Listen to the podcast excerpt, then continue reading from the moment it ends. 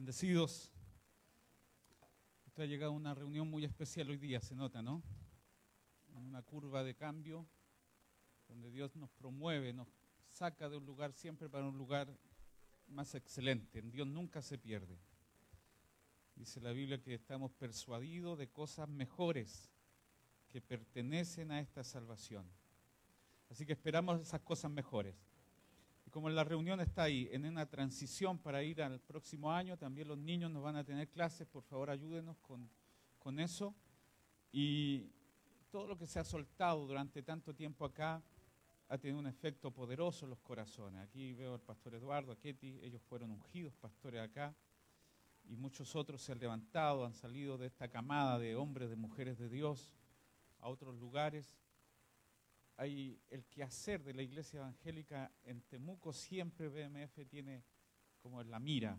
Mucha gente ha pasado por acá y ha sido una contribución para el reino, porque para eso trabajamos, no para la denominación, sino para el reino.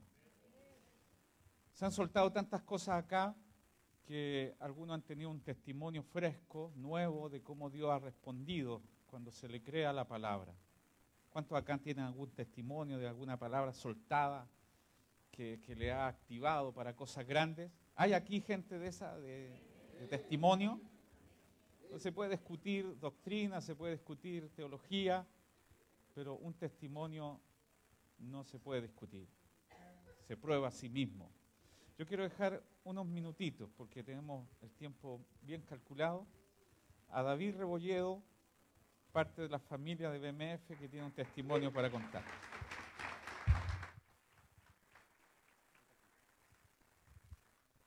Hola hermanos, eh, qué gusto estar acá, eh, dando testimonio de lo que el Señor ha hecho en mi vida. Eh, bueno, tengo tres minutos, así que voy a ir al grano.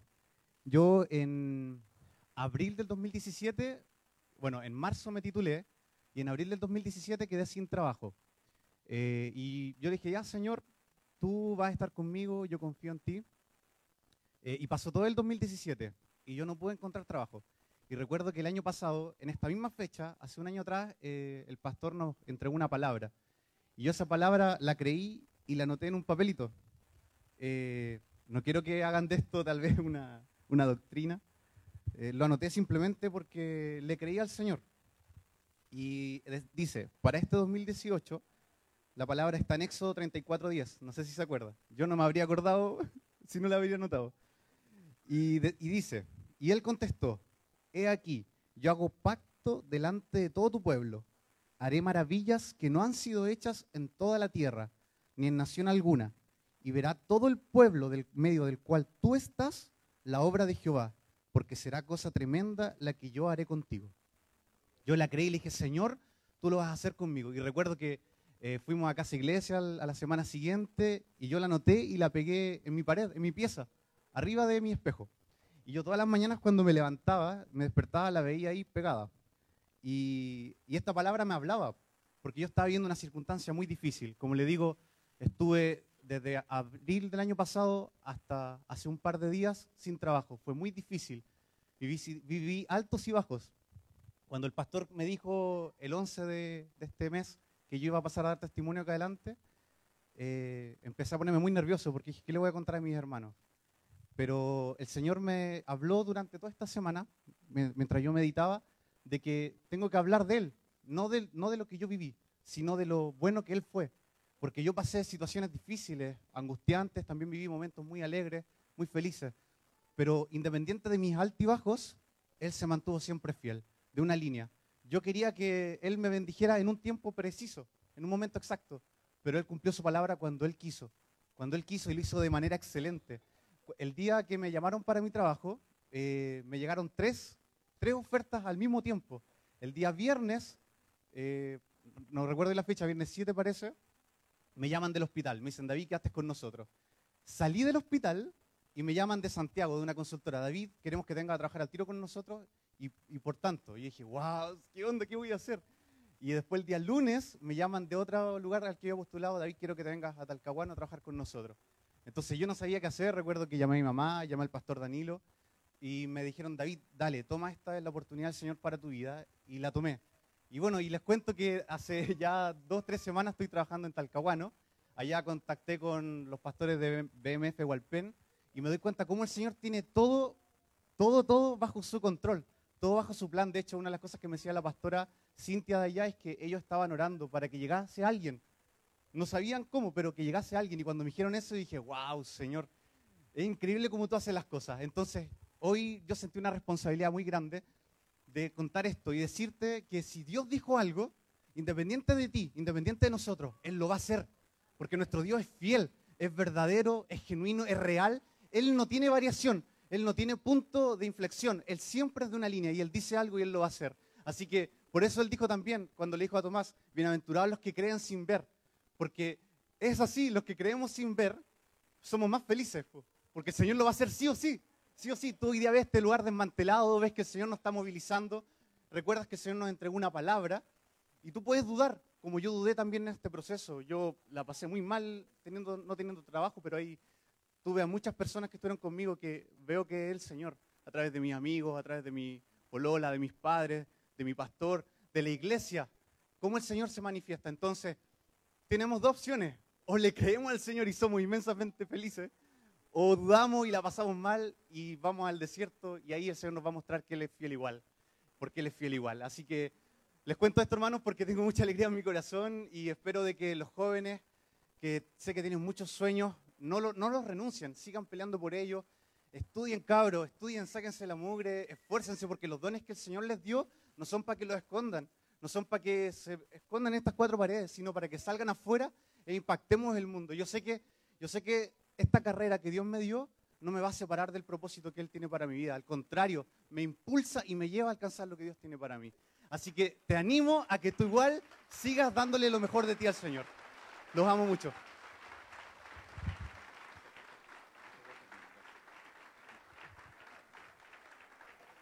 Me pisaste el pie, Mansi. Es gozoso. Creo que Dios tiene algo muy tremendo para esta tarde, así que no se vaya, vamos a participar de la cena, porque Dios es un Dios de pactos, ¿cuántos saben? El dinero no es relevante, sino un pacto. Arabia tiene mucho petróleo, pero Israel tiene un pacto. Y ellos son los que prosperan en cualquier lugar. Los recursos pueden acabarse, pero un pacto permanece para siempre. Así que, ¿cómo estamos para comenzar el año 2019? ¿Cómo está su expectativa? Tenemos grandes expectativas, sueños. No hay nada más tranquilizador que dejar un año desconocido en manos de un Dios conocido.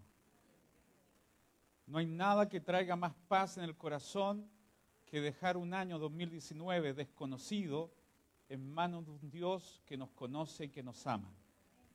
Él dijo que estaría con nosotros todos los días hasta el fin del mundo. Y como David cantaba un testimonio, yo estuve hace una semana atrás en Argentina, y una de las cosas que más me impactó, yo creo que se justificó el viaje y vivimos experiencias, algunas muy buenas, otras muy malas, después tendré tiempo para contarlas, pero una de las cosas que más conmovió mi corazón fue visitar allá a, María Jesús Zapata y a Mariano, María Jesús nació entre las sillas de esta iglesia.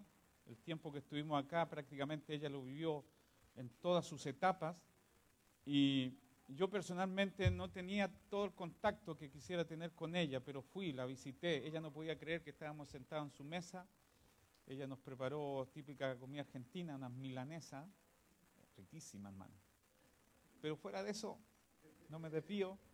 Eh, ella me piensa contar que tenía un sentir, tenía una disposición de que Dios hiciera una obra grande allá en Argentina a través de ella.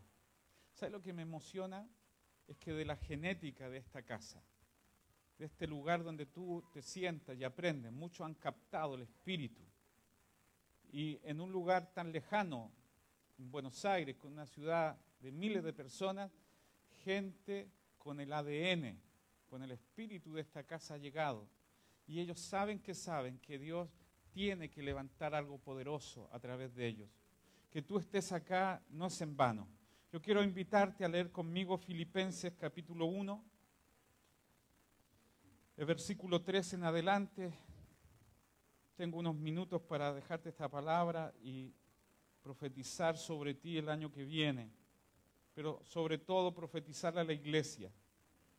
Filipenses capítulo 1, verso 3 en adelante. Doy gracias a mi Dios siempre que me acuerdo de vosotros, siempre en todas mis oraciones, rogando con gozo por todos vosotros, por vuestra comunión en el Evangelio desde el primer día hasta ahora, estando persuadido de esto, que el que comenzó en vosotros la buena obra, la perfeccionará hasta el día de Jesucristo. Como me es justo sentir esto de todos vosotros, por cuanto os tengo en el corazón y en mis prisiones y en la defensa y confirmación del Evangelio, todos vosotros sois participantes conmigo de la gracia, porque Dios me es testigo de cómo os amo a todos vosotros con el entrañable amor de Jesucristo. Y esto pido en oración, que vuestro amor abunde más y más en ciencia y en todo conocimiento, para que aprobéis lo mejor, a fin de que seáis sinceros e irreprensibles para el día de Cristo, llenos de fruto de justicia, que son por medio de Jesucristo, para gloria y alabanza de Dios. Quiero que sepáis, hermanos, que las cosas que me han sucedido han redundado más para bien del progreso del Evangelio. Amén. La iglesia de Filipos era una iglesia muy querida por Pablo. Tenían un tipo romance allí. Dice acá que él las amaba a esa iglesia en particular con el entrañable amor de Jesucristo, o sea, desde las entrañas de Cristo. Es un amor sincero, no de apariencia, sino de adentro.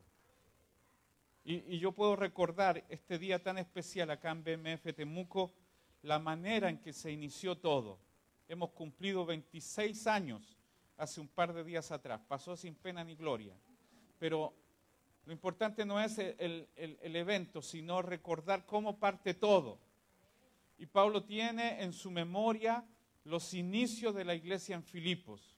En Hechos capítulo 16 te relata la manera en que Pablo fue conducido por el Espíritu para llegar a esa ciudad e iniciar una obra que fue pequeñita al principio, pero todo lo pequeño en algún momento va a crecer si tiene la vida. Todo lo que hoy es grande algún día fue pequeño. El único que se saltó esa etapa fue Adán, que Dios lo hizo al tiro grande. ¿eh? Pero todo lo demás está sujeto a un proceso. Y Pablo recuerda en Hechos capítulo 16 la manera en que él fue guiado por el Espíritu. Así se inicia la obra. Dice que Pablo se había propuesto una agenda de viajes para visitar. Se había propuesto en el corazón ir a Asia, pero el Espíritu, dice, se lo impidió. ¿Puede decirte el Espíritu Santo? No. Sobre todo para algo bueno. No, no estaba planeando hacer algo malo, sino ir a predicar el Evangelio a un lugar. Y aún así, porque tus buenas intenciones no pueden competir con la agenda de Dios, que hasta lo bueno puede ser un estorbo. Por eso este año 2019 debes pedirle al Señor una guianza muy específica en todo. Porque hasta lo que aparentemente parece bueno puede llegar a desviarte, a distraerte del plan original. Así que él dijo, vamos a Asia. Y el Espíritu Santo le dijo, no. Y luego nuevamente dijo, vamos a este lugar. Y nuevamente el Espíritu se le opuso y en ese momento él tiene una visión en la noche. Usted puede leerlo en Hechos capítulo 16. Un varón macedonio, europeo, Macedonia es Europa, le dijo esto en la visión. Ven, pasa y ayúdanos. Así que él entendió que tenía que ir. Y la primera, la primera ciudad que visitó en Europa fue Filipos, una ciudad importante. ¿Y sabe lo que hizo Pablo? Así se inicia la obra.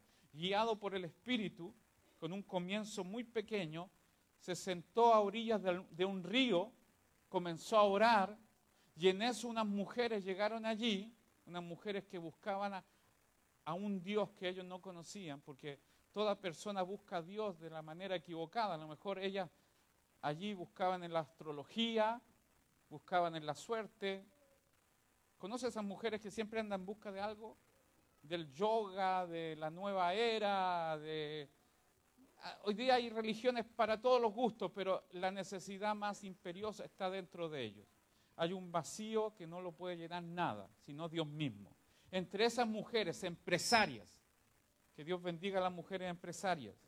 ¿Cuántos creen que el año 2019 muchas mujeres se van a levantar con emprendimientos y Dios te va a dar prosperidad a lo que emprenda. Todo lo que emprenda, dice Josué capítulo 1, yo lo prosperaré. Que alguna mujer diga, amén, amén, yo lo tomo. Si tu marido es medio quedado, si nunca ha visto por dónde se, levanta el sol, ¿ah? entonces es hora que tú te levantes y Dios te va a respaldar. Una mujer llamada Lidia, empresaria, de púrpura, tenía una tipo boutique de tiendas, una cadena internacional, una tienda en Nueva York, la otra para allá, para, Canadá, pongámoslo así. Vio que Pablo estaba allí. Y dice la Biblia que Dios le abrió el corazón a ella, porque todo lo inicia Dios. Tú no podrías estar acá sin que Dios no haya tomado la iniciativa de tocarte a ti. no eres tan inteligente para haber venido a este camino. No eres tan sabio para haber escogido el Evangelio. Dios mismo tomó la iniciativa y te fue a buscar a ti y te abrió el corazón. ¿Cuánto aplauden al Señor? Porque fue la gracia de principio y fin. La gracia de principio a fin hace la obra. Dios le abrió el corazón a ella, entendió el Evangelio y tenía una autoridad, estas mujeres de BMF, muy parecidas a las mujeres de BMF, que ellas se proponen algo y lo hacen. Así que dijo, familia, nos vamos a reunir porque llegó un hombre llamado Pablo y quiero que lo escuchen. No solamente reunió a su familia, sino a los empleados de su empresa. Se llenó la casa, Pablo les predicó el Evangelio y fueron bautizados en aquel día. Así fueron los inicios de la iglesia en Filipos. Me acuerdo de algo parecido acá en Temuco. Una familia que se les predicó el Evangelio no aquí, sino en Australia, recibieron la palabra. Y ellos regresaron a Chile y dijeron, queremos tener esta palabra acá. Queremos tener la palabra del nuevo pacto. Ayúdeme con el silencio. Queremos tener la palabra de revelación. Así que lo primero que hacían era escuchar los cassettes en ese tiempo. A los jóvenes no debe sonar parecido. Cassette.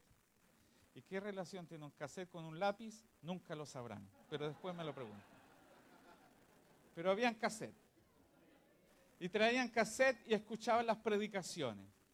Y en algún momento se juntaron una y dos familias y tres, y así comenzó la obra acá, con un grupo muy pequeño. Todo lo que ves hoy día comenzó en algo muy pequeño.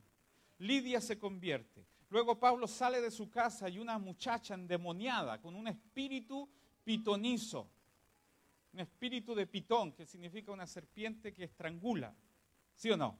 Ella comenzó a decirle a Pablo y a sus seguidores, estos son hijos del Dios Altísimo. No decía ninguna mentira, pero estorbaba el mensaje. Y decía, ellos son hijos de un Dios, no del Dios verdadero, sino de un Dios. Dentro de toda la gama de astrología, ella pensaba que Dios estaba encajado por allí. Así que Pablo discernió un espíritu y dice que fue la muchacha libre, y arruinó el negocio de la astrología, de la adivinación. Así que no lo amaron mucho en ese momento.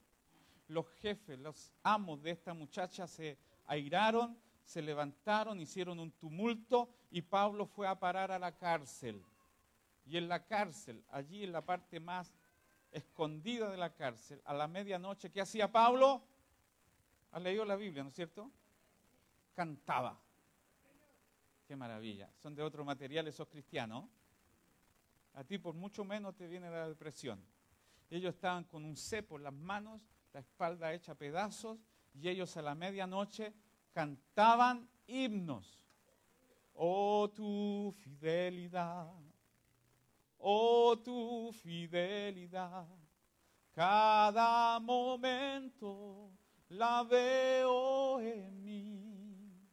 Nada me falta, pues todo provees. Grande Señor es tu fidelidad. ¿Cuánto le dan un aplauso al Señor porque Él es fiel?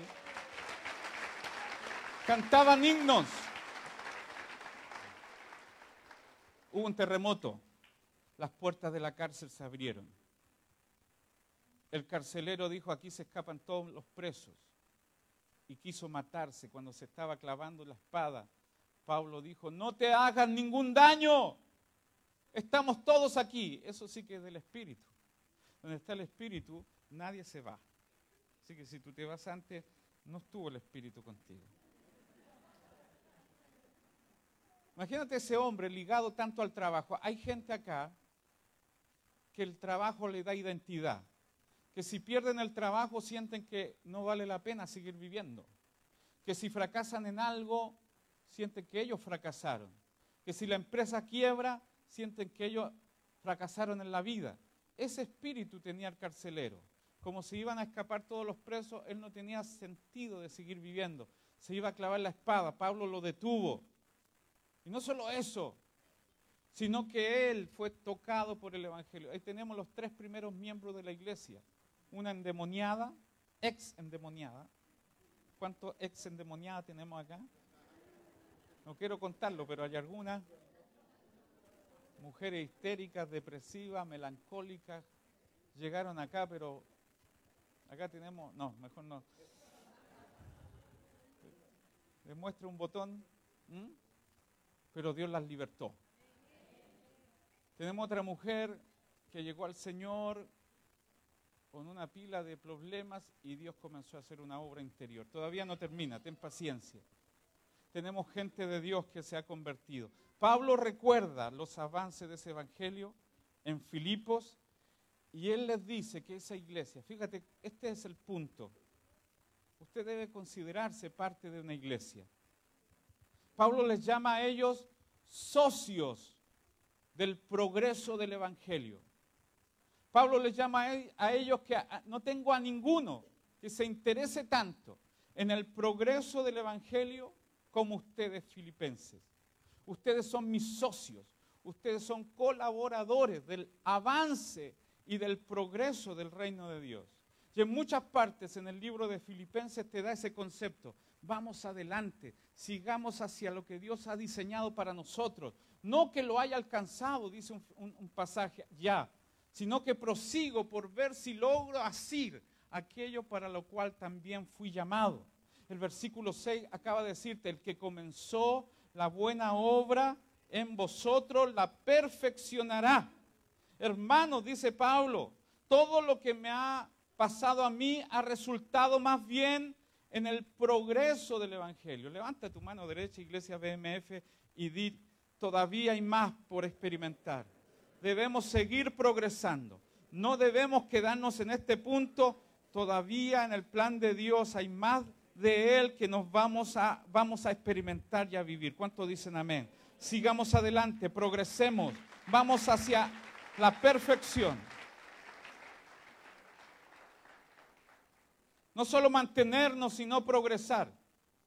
Dios no es un Dios que quiere que cuides lo que tienes, sino que lo multipliques. Por eso te profetizo que lo que pongas en las manos de Dios nunca se va a quedar tal cual, sino va a experimentar crecimiento, expansión. Lo que Dios le dijo al hombre en Génesis se está cumpliendo todavía. Una bendición quíntuple, fructificaos, multiplicaos, llenar la tierra, señorear, sojuzgar. Tú estás bendecido por Dios para donde quiera que estés, produzca una expansión, un resultado extraordinario. Nosotros nos vamos de aquí a un lugar muchísimo mejor, pero solamente es un escalón para lo propio, para lo permanente, para lo expansivo. ¿Cuántos dicen amén? La iglesia BMF está destinada a seguir creciendo. Fue inaugurada por el Señor y va a ser respaldada todo el tiempo. Ahora, ¿eres tú un colaborador o eres un consumidor? ¿Es solamente alguien que asiste o tienes en tu corazón ser parte por eso Pablo da gracias porque ustedes son parte del progreso, del avance de este Evangelio. Y para eso se necesita pagar un precio. No nos vamos a ir a un, desierto ni nos vamos a incomodar y algunas personas aún con eso no están conformes. Hemos encontrado un mejor lugar sin proponernos, porque se nos cerraron un montón de puertas. llegar a ese lugar. Por favor, no se quede con los impedimentos, no se quede con eso de, ah, vamos a tener que tomar dos micros, vamos a tener que caminar. Estamos en el corazón de la ciudad. Desde allí vamos a clavar una bandera victoriosa para ganar Temuco para Cristo. Dios tiene todos sus movimientos fríamente calculados, toda una agenda muy certera de lo que vamos a hacer en Dios. Pablo da gracias porque ellos son partícipes de la obra y del progreso del Evangelio. Fíjate la oración que hace Pablo. Solamente me voy a tomar unos minutos. Doy gracias a mi Dios. Escucha, porque la oración de Pablo tiene dos partes. Una, la gratitud por el presente y el pasado. Y la segunda parte de esta oración es una petición porque Dios haga más cosas. Primero, el pasado. Fíjate cómo da gracias. Doy gracias a mi Dios siempre que me acuerdo de vosotros, orando siempre con gozo en cada una de mis oraciones por todos vosotros, por vuestra participación en el Evangelio desde el primer día hasta ahora, estando convencido de esto, que el que comenzó en vosotros la buena obra la perfeccionará hasta el día de Jesucristo. Es justo que yo sienta esto acerca de todos vosotros, porque esto porque los llevo en el corazón, pues tanto en mis prisiones como en la defensa y confirmación del Evangelio, todos vosotros sois participantes conmigo de esta gracia. ¿Qué está haciendo Pablo aquí? Orando, el recurso más poderoso que tiene la iglesia. La oración, que es de uso popular, masivo, se ha convertido a veces en algo específico para ciertas personas. Tú puedes orar también. ¿Cuántos oran acá? Alguien dijo, si quieres avergonzar a un cristiano, pregúntale cuánto ora. ¿Tú oras? Pablo está orando y ora por cuatro cosas en su oración. Primero, doy gracias a Dios siempre que me acuerdo de vosotros. Usted debería, cada vez que ore por la iglesia, dar gracias.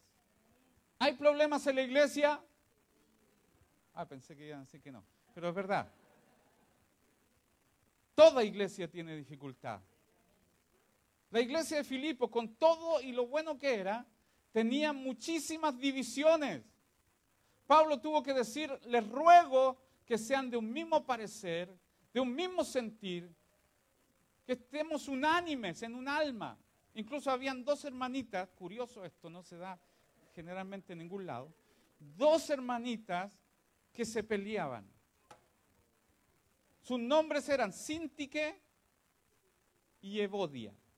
Y Pablo tuvo que mandar un recadito ahí en la carta de Filipenses. Ruego a Sintique y Evodia que sean de un mismo parecer, que no se, agarran de las mechas las hermanitas, se pelaban. Eso pasaba en el, antiguo, en el tiempo pasado. Y con todos esos problemas, Pablo dice, me olvido de los problemas, me olvido de las dificultades, de los puntos negros que hay en la iglesia y simplemente doy gracias. Levanta tu mano y dile por un momento gracias Señor por la iglesia. Yo sé que hay dificultades, pero gracias porque aquí he recibido una palabra, una impartición, un fluir de tu vida. Gracias Señor. ¿Cuánto le dan gracias al Señor con un aplauso? Dele gracias. Quisiera que tú tuvieras en tu corazón dar gracias. Y luego dice, orando siempre con gozo. Dice Pablo en Timoteo, levanten manos santas cuando oren, sin ira ni contienda. Deja tu opinión de lado cuando ores. Yo te enseñaba el domingo pasado que no le, no le hagas la pega al enemigo. El enemigo acusa. El enemigo es el acusador de los hermanos. Es su ministerio a tiempo completo. Nos acusa de día y de noche. Dios te dice, yo te conozco bien y aún así te amo. Pero el diablo dice, pero no has visto lo que hace Nancy. Y ahí Nancy la reprende en el nombre de Jesús. Doy gracias a Dios y me acuerdo de ustedes en mis oraciones con gozo. Tú debes ejercitar tu mente. ¿Sabías que tú eres el dueño de lo que entra en tu mente? No diga, no, que me vino el pensamiento. No. Tus pensamientos son producto de tu propio ejercicio mental. Por eso Pablo dice, en esto pensad, en todo lo bueno, en todo lo puro, en todo lo amable. Si hay algo digno de alabanza, si hay algo de honor, en eso pensad. Ejercita tu mente para enfocarle en las cosas más buenas que en las malas. Te están pasando cosas muy buenas ahora mismo. Tú deberías estar dando gracias al Señor. Pero como quieres sacar los archivos de las cosas malas, te vas a deprimir. Da gracias a Dios por todo. Y Pablo da gracias a Dios recordándose de ellos porque dice el verso 7 que ellos estuvieron con él en los momentos más difíciles de su vida. Cuando estuvo preso, ¿cuántos saben que Pablo estuvo preso? Y dice, ninguno estuvo con nosotros, pero ustedes estuvieron defendiendo y confirmando el Evangelio cuando estuve en esa situación. Qué bueno que me atendieron, qué bueno que estuvieron conmigo. No solo los momentos buenos, porque ¿cuántos saben que los momentos buenos tú vas a conocer a mucha gente, pero los momentos malos sabrás qué corazón tiene la gente que te acompañó. Y ustedes estuvieron conmigo en mis cadenas, en mis prisiones, cuando tuve que ser llevado como un malhechor delante de la cárcel. Las crisis prueban el corazón de la gente. Y también da gracias por ello. ¿Saben por qué? Porque era una iglesia generosa. Yo en este punto quiero exponer tu corazón para el progreso del Evangelio. Porque Pablo le llama socios en el progreso. Porque ellos colaboraban. Fíjate lo que dice Filipenses 4. Dice, me alegro muchísimo en el Señor de que al fin hayan vuelto a interesarse por mí. Yo sé que ustedes tenían interés, pero les faltaba la oportunidad de demostrarlo. No digo que esto porque esté necesitado, porque he aprendido a estar satisfecho en cualquier situación que me encuentre. Sé vivir en pobreza y sé vivir en abundancia. He aprendido a vivir en todas y cada una de las circunstancias tanto a quedar saciado y a pasar hambre, como a tener de sobra y sufrir de escasez. Todo lo puedo en Cristo que me fortalece. Sin embargo, se lo dice la iglesia, ustedes han hecho bien en participar conmigo en mi angustia. Y ustedes mismos, filipenses, saben que en el principio de la obra del Evangelio, cuando salí de Macedonia, ninguna iglesia participó conmigo en mis ingresos y gastos, excepto ustedes. Incluso a Tesalónica me enviaron ayuda una y otra vez para suplir mis necesidades. No digo esto porque esté tratando de conseguir más ofrendas, sino que trato de aumentar el crédito a su propia cuenta. Ya he recibido todo lo que necesito y aún más. Tengo hasta de sobra ahora que he recibido de Epafrodito lo que me enviaron. Es una ofrenda fragante, un sacrificio que Dios acepta con agrado. Así que mi Dios, pues, suplirá todo lo que les falte conforme a sus riquezas en gloria en Cristo Jesús. El progreso del Evangelio, mis queridos hermanos, no solamente oración. Por eso yo quiero que usted se compenetre. Escuchaba al apóstol Lucas allá en Buenos Aires decir, no hay nada que exponga más el corazón de la gente que las finanzas. La gente salta con eso. Usted puede amar la iglesia, usted puede decir, oraré por ella, usted puede trabajar, pero cuando se trata de sembrar para el progreso del Evangelio, nuestros corazones se ausentan. Mis queridos, la iglesia también funciona en este sistema financiero. Y usted nunca va a superar la medida con que Dios le va a dar a usted. Se lo digo sinceramente. Yo lo he comprobado junto con mi familia. No estamos siempre publicando lo que hacemos, pero he comprobado que esto que dice Pablo es real. Mi Dios, pues, suplirá todo lo que os falte conforme a sus riquezas en gloria. Le quiero pedir y desafiar que este año 2019 usted sea más generoso de lo que fue este año. Compruebe por usted mismo que Dios es fiel, que las finanzas pertenecen al reino, que Dios se hace pobre, no es pobre, pero se hace para que usted sea enriquecido. Dios no tiene necesidad de nada. Y Pablo da gracias a Dios por la iglesia de Filipo porque ellos dijeron la necesidad del apóstol tienen que ser suplida. Y no solamente una, sino otra y otra vez mandaron ofrendas para que él fuera sostenido. Quiero que sepa que la iglesia se va a levantar en la medida que usted sea generoso. Compruébelo, compruébelo.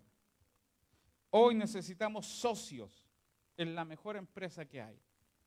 Muchos años atrás estuvo un negrito llamado Marcelino Sojo que decía que servir a Dios es el mejor negocio del mundo.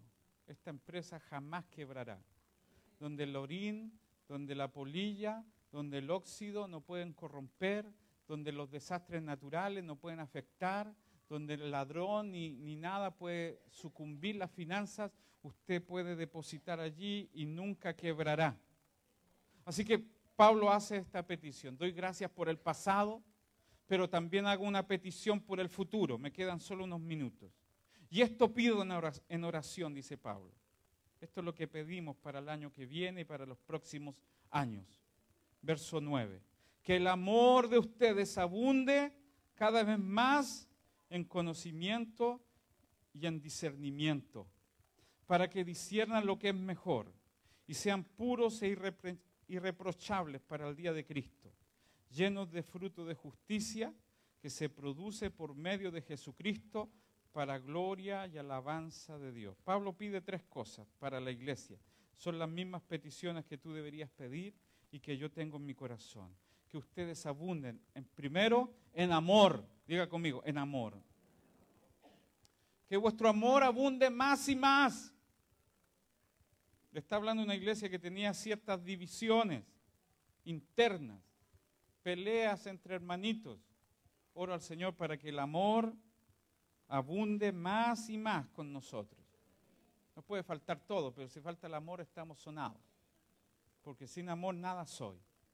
Podemos dar nuestros bienes, podemos hablar en lengua, dice Pablo, podemos profetizar, podemos conocer los misterios de Dios y si no tengo amor soy un tarro molesto al oído de Dios. Así que levanta tu mano y dice, Señor, que el amor abunde más y más en esta iglesia.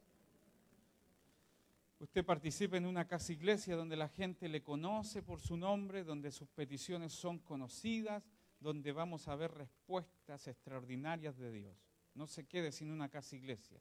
Lo segundo que pide Pablo, que también tengan un conocimiento maduro. Dice que el amor es ciego, pero el conocimiento es necesario. No hay nada más peligroso que el enamoramiento sin conocimiento. Un apasionado ignorante es peligroso. No sé si le ha pasado, pero se ha, vuelto usted experto en algo apasionadamente que después en el camino falla porque le faltó conocimiento. Es necesario que haya amor, emociones profundas, pero también que haya conocimiento. Y esta iglesia el 2019 vamos a seguir creciendo en revelación, en cómo Dios quiere comunicarnos sus misterios y cómo Dios diseñó sus planes para la iglesia. No vamos a ser una iglesia apasionada e ignorante, vamos a ser apasionados pero con conocimiento, con revelación. Y por último, que tengan discernimiento. Este año 2019 tú no te puedes equivocar. Dios te va a dar un discernimiento agudo, capaz de distinguir lo bueno y lo malo. No todo lo que escuchas por radio es bueno. No todo lo que ves por televisión es bueno. No todo lo que se publica en internet es bueno. No todo lo que te dicen los expertos es bueno. Vas a tener que tener un discernimiento agudo, dice Hebreos 5.4, en el discernimiento del bien y del mal. Ahora, Pablo quiere sumar gente en esta sociedad para el avance del Evangelio. Vamos a seguir avanzando, ¿sí o no? Por favor, dile al que está al lado tuyo, vamos a seguir en el progreso del Evangelio. Mira cómo está este lugar, está lleno. Cuando tengamos las primeras reuniones en el Dreams, va a estar lleno igual. Yo sé que Danilo decía de broma, pero allí vamos a concitar todo tipo de personas. Es una gran red. ¿Cuántos saben que se echa la red y se pesca de todo? hay salmón, hay jurele, eh, corvina, peje sapo también hay. Pero el reino de los cielos es una gran red. Y necesitamos unir puntos para pescar. Necesitamos socios en el progreso de este Evangelio. Es la mejor empresa que hay. Todas las empresas humanas van a quebrar. Es más, si alguno se ha apoyado en su confianza en algo terrenal, muy posiblemente se vaya a caer. A los ricos de este mundo, dice 1 de Timoteo capítulo 6, manda que no sean altivos y que no pongan su confianza en las riquezas que son pasajeras, sino que sean ricos en buenas obras. Porque Dios nos da todas las cosas en abundancia para que las disfrutemos, pero no las pongas como Dios. Cuidado con eso. Dios quiere que te hagas socio del progreso de este Evangelio. Tú vas a ser un factor clave. Mira, hemos abierto una nueva casa iglesia en Labranza, la casa de Iván y de Gloria. Extraordinario. En una población. Ellos son evangelistas compulsivos. Toda la cuadra, toda, todo lugar en su población empezaron a, a visitar. Ha llegado gente, y seguramente hay más de alguno acá, con necesidades, con problemas. Dios está sanando, Dios está restaurando. Ya la casa se hizo, se hizo chica por causa de la expansión del Evangelio. Dios necesita socios para la expansión del progreso del Evangelio. Dios no lo puede hacer solo, necesita su expresión que es la iglesia. Ahora el peligro es este, que tú te guardes esto para ti mismo, que vengas acá y sientes tu santo trasero y diga que hay de nuevo viejo, que me van a dar, quiero sentirme mejor, oren por mi gato, mi perro, que Dios me abre una puerta y eso es todo. y te vamos a recibir igual, ¿ah? Pero Dios te llamó con miras a que tú seas un factor de influencia. ¿Por qué tú y no otro de los miles y miles? Porque Dios sabía que detrás de ti tú puedes afectar a familias, a gentes. Nos queda poco tiempo para hacer eso. Y Pablo da una severa advertencia en este pasaje de Filipenses. Dice que hay algunos, esto es lo último que digo, Filipenses 2.19.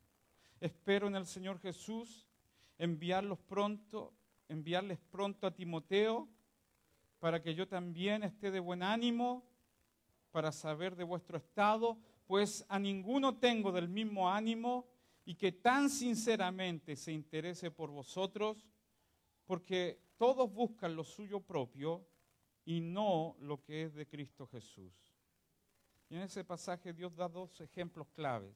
Timoteo, él se interesa por lo que es de Cristo. ¿Saben lo que es de Cristo? ¿Sabe lo único que tiene Cristo en su corazón? Su iglesia. No hay otra cosa que le interese más al Señor. Dios no está en los tribunales ni, ni pensando qué hacer con este mundo, se me escapó de las manos ni está en la ONU, ni está en la UNESCO, ni está en, los partidos políticos, no hay ninguna esperanza en eso. Lo único que es de Cristo, lo único que tiene en su corazón el Señor es edificar su iglesia. Tú y yo, Él se pasea entre los candelabros de oro. Él conoce el verdadero estado de la iglesia. Y Timoteo era uno que tenía un verdadero interés de la iglesia y más tarde menciona a otro que se llama Epafrodito. No le ponga así a su hijo porque lo va a marcar. Pero de Epafrodito Pablo dice que él expuso su vida para el progreso del Evangelio. Queridos amados, yo tengo una verdadera carga. Llegó la hora de que los grandes se levanten. Llegó la hora de que tu espíritu despierte para edificar a la iglesia.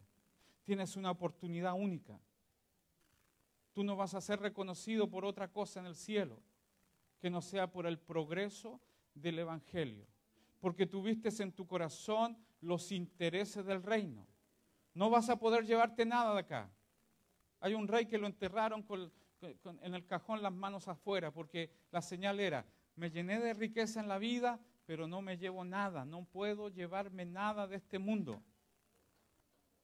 La única razón por la cual Dios te ha prosperado, si es que te ha prosperado, es por el avance del Evangelio. ¿Me hago entender? Pero Pablo advierte, algunos se interesan por lo suyo propio y no por lo que es de Cristo. Y a mí me tocó profundamente el corazón. Estamos en una curva de, cambio. Ahora es cuando. Dice que algunas mujeres, una mujer en especial, ungió los pies del Señor. ¿Se acuerda?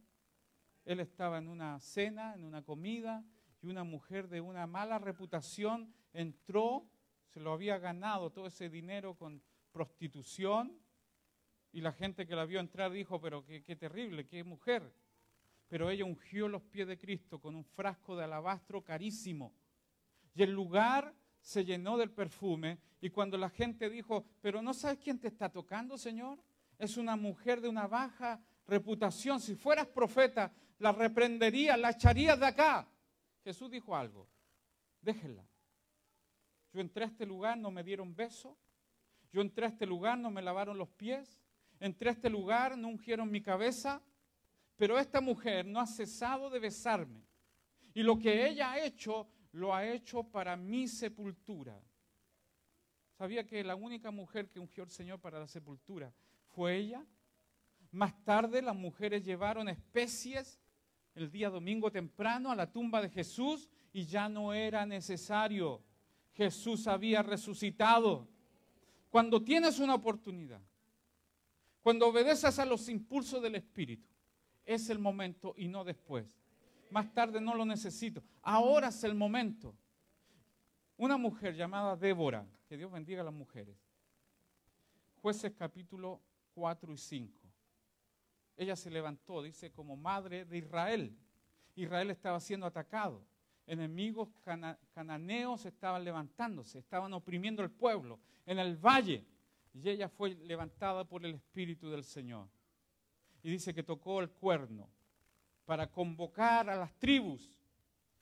Más tarde, que Dios le dio la victoria a ella, ella profetiza y hace un recuento de lo que fue la batalla y como a Dios, dice la Biblia, no es injusto para olvidar, como Dios tiene el libro de memoria, ¿cuántos saben que Dios tiene el libro de memoria? Dice que cuando Dios levantó a Cornelio, Dios había escrito las ofrendas, las cosas que había hecho, y por eso lo bendijo todavía más. Dios tiene el libro de memoria y Débora comenzó a profetizar y comenzó a hacer un recuento familia por familia tribu por tribu de los que asistieron al llamado a defender los intereses del reino, el progreso del Evangelio. No te quiero decir lo que ella empezó a decir, pero empezó a, pasar lista. Los de la tribu de Rubén, dice el verso 15-16, entre la tribu de Rubén hubo grandes resoluciones del corazón. Pero ¿por qué te quedaste entre los rediles? ¿Por qué te quedaste para oír los validos de los rebaños. En las familias de Rubén hubo grandes propósitos del corazón. Esta es la típica familia, buena intención, pero que nunca concreta nada. ¿Me está escuchando? No estoy enojado. Pero en la iglesia hay mucha gente que dice, estoy preocupado por la iglesia. Deja de preocuparte y comienza a ocuparte. Si tu preocupación la conviertes en una acción, la cosa estaría diferente. Pero en las familias de Rubén hubo grandes resoluciones. Ellos empezaron, conversemos, en una de esas vamos, vámonos, vamos. Tuvieron una cena y dijeron, pero eh, vamos a tener que correr unos riesgos. Y tuvieron una conversación tan larga que cuando quisieron ir a ayudar ya no era necesario. Solo resoluciones, solo propósito del corazón, sin concretar nada. Y sigue profetizando Débora, no se callaba. Aquí empezó a sacarlo, todas las cositas ocultas. Y a una de las tribus, dice Galat, verso 17, se quedó al otro lado del Jordán. Dios no se olvida de nada. ¿Están escuchando?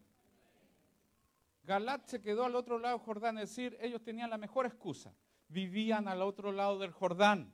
Tenían un gran tropiezo que era cruzar el Jordán e ir en ayuda de las tribus de Israel la gran excusa, la excusa perfecta, decir, tenemos un gran problema, no sabemos cómo llegar. Pero ¿cuántos saben que cuando uno se lo propone, cuando uno tiene más pasión que racionamiento, cualquier barrera puede ser soltada? Dios no te pregunta el cómo, sino si quieres realmente levantarte. Así que ellos también fueron en esta medida reprendidos. Decían, tenemos un problema, no sabemos cómo, no tenemos unas barreras. No quiero escuchar a alguien que diga, no sabemos cómo llegar allá, es medio complicado. Hermanos, ¿cuántas veces ha ido al mall? Está cerquita, para ir al mall no tienes problema, ¿no? La mujer de mar mall, a la playa y al mall, a la playa y al mall. Malo chiste, pero bueno, eso en Valparaíso sirve. Ha sido al mall, ha sido un montón de días para allá, destina tiempo para llegar. No hay impedimento para los que quieran. Y después algo más. Dice, y otra tribu. ¿Por qué se estuvo junto a las naves? Se mantuvo a ser en la ribera del mar y se quedó en sus puertos. Y esto me habla las naves, el comercio, los negocios, la mercadería, las transacciones comerciales. Esto es una dura reprensión. Dios me ha bendecido, tengo mi negocio, tengo mis bienes. Y tarde o temprano esas cosas ganan tanto espacio en tu corazón que a la hora en que Dios te llama a servir, no tienes tiempo. ¿Por qué te quedaste junto a las naves? ¿Por qué seguiste haciendo tus transacciones y no destinaste corazón, tiempo, esfuerzo, calidad, siembras en lo que Dios quiere, que es preferente asunto de su corazón, su iglesia? Hermanos amados, no le llames bendición a lo que te ha robado tiempo con el Señor. No le llames bendición a lo que ya no te da tiempo para servir, ni para sembrar. No fue ese el propósito por el cual Dios te bendijo a ti. Ahora es el momento, iglesia. Ahora es el momento. Y hay una reprensión todavía más severa a una tribu. Les dice esto. Maldecid a dijo el ángel de Jehová. Maldecid severamente a sus moradores, porque no vinieron al socorro de Jehová, al socorro de Jehová contra los fuertes. ¿No te parece duro? O sea, por último, la reprensión a las otras tribus fue fuerte, a, Galad y a otras tribus, a Dan. Pero a Merol los maldice profundamente. ¿Y saben por qué? Porque ellos estaban justamente al lado de la necesidad. Ellos no tenían que cruzar un río, ellos no tenían ninguna otra barrera y sin embargo hicieron oídos sordos al llamado. Estaban tan cerca, pero el corazón tan lejos. Ellos se burlaron de ese llamado. Ellos dijeron, ¿qué vamos a seguir a una mujer que está tratando de juntar un ejército? Ellos subestimaron el llamado, no vinieron al socorro de Jehová y el Señor se los enrostra ahora. Iglesia, este es el momento. Ahora es el momento de hacer más de lo que hemos hecho. Ahora es el momento de esforzarnos todavía más. Ahora es el momento de levantar nuevas casas iglesias, de ser sembradores, de ocuparnos de lo que es de Cristo y no solamente por nosotros mismos. Pero hay una tribu que alaba, que exalta y, y dice, el pueblo de Zabulón expuso su vida a la muerte y Neftalí a las alturas del campo. ¿Qué excusa tienes cuando hay alguien que cumple? Cuando hay alguien que da sacrificialmente. Son los de Zabulón, son las tribus más pequeñas que estuvieron allí, que sembraron, que expusieron sus vidas bajo sacrificio. Dios necesita un parámetro que cumpla para juzgar a aquellos que dijeron no pudimos. Amén. Este es el momento, iglesia. Yo quiero que te pongas de pie, que puedas orar.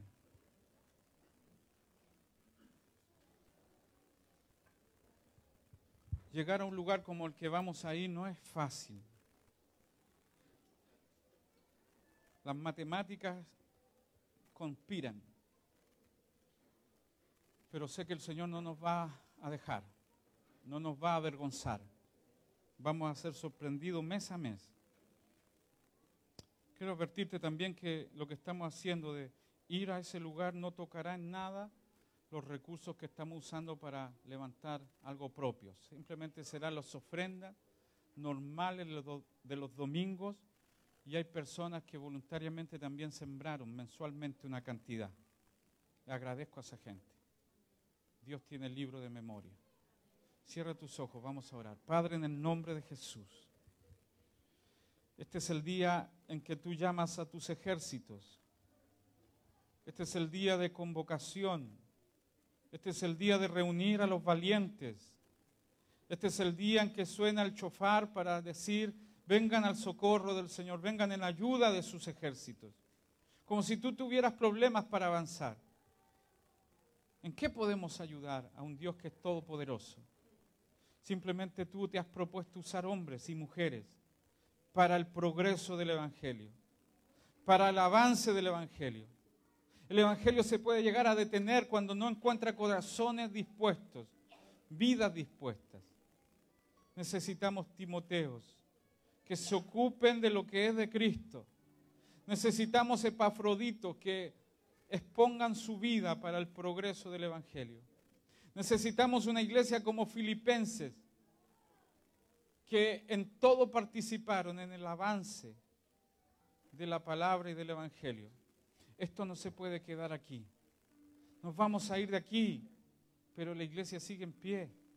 La estructura queda, el espíritu sigue, el corazón lleno de pasión por la obra.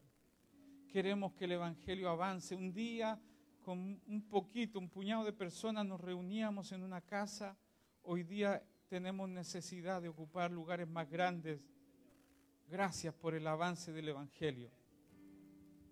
¿Por qué no tomas un tiempo, solo unos minutos, para darle gracias a Dios como Pablo por la iglesia? Y me acuerdo de ustedes con gozo. Y doy gracias a Dios por los momentos difíciles porque también en eso estuvieron conmigo. Gracias por la iglesia, Señor. Gracias por la palabra que recibimos aquí. Gracias porque llegamos en un estado deplorable y tú nos abriste las puertas para darnos la bienvenida a tu casa. Gracias por los que nos han servido en este lugar, por los pastores, por los públicos, por los que hacen su trabajo en silencio. Tú no eres injusto para olvidar. Levanta más y más y más personas. Déjame orar por ti, Señor. Oro por la iglesia. Yo, mi esposa, mis hijos, damos gracias por ellas. Porque creyeron en el ministerio que ni siquiera yo creía. Porque han encontrado valor en las palabras que se han soltado desde este lugar. Gracias por los discípulos, por los pastores, por los que se han puesto a disposición para ser guiado. Ayúdame a orar. Gracias, Señor. Yo te doy gracias personalmente.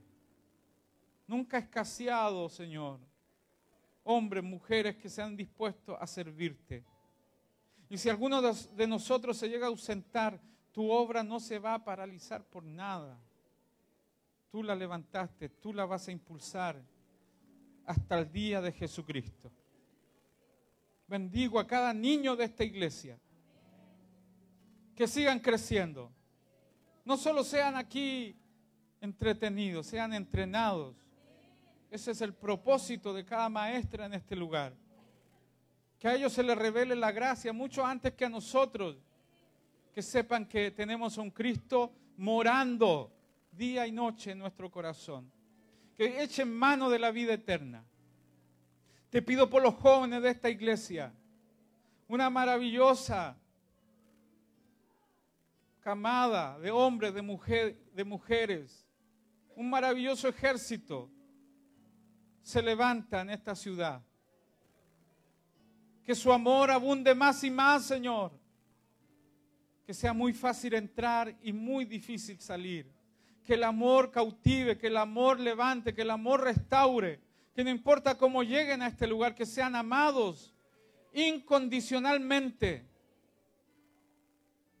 que todo el que entra a este lugar sea cubierto por un manto de amor. Que también abunda el conocimiento y la revelación. Síguenos revelando los misterios de este reino. Sigue abriendo los ojos de nuestro entendimiento. Todavía hay más riqueza de la herencia que tú has dejado para la iglesia. Y danos también un discernimiento más agudo, oh Dios, porque se levantarán falsos maestros que engañarán al rebaño, que no tendrán piedad, gente que será seducida, arrancada de la verdad. Danos discernimiento para discernir el bien y el mal, la palabra de verdad con la mentira. Pido que levante familias fuertes en esta iglesia.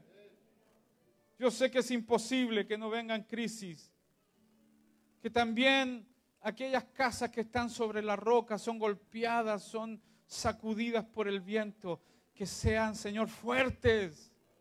Bendice a las mujeres, bendice a los hombres, matrimonios estables, firmes contra el turbión, firmes contra el vendaval de iniquidad que vendrá sobre la tierra firmes en sus convicciones, firmes en sus principios, que sean cautivos de una verdad.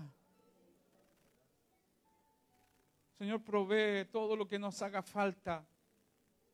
Levanta matrimonios de reino en nuestros jóvenes, que encuentren en tu reino las parejas idóneas. Levanta parejas con propósito. Bendice a los ancianos. Aún en su vejez reverdecerán, dice tu palabra que den, que sirvan hasta el último de sus días. Bendice a la iglesia. Amo esta iglesia y te doy gracias por ella. En el nombre de Jesús.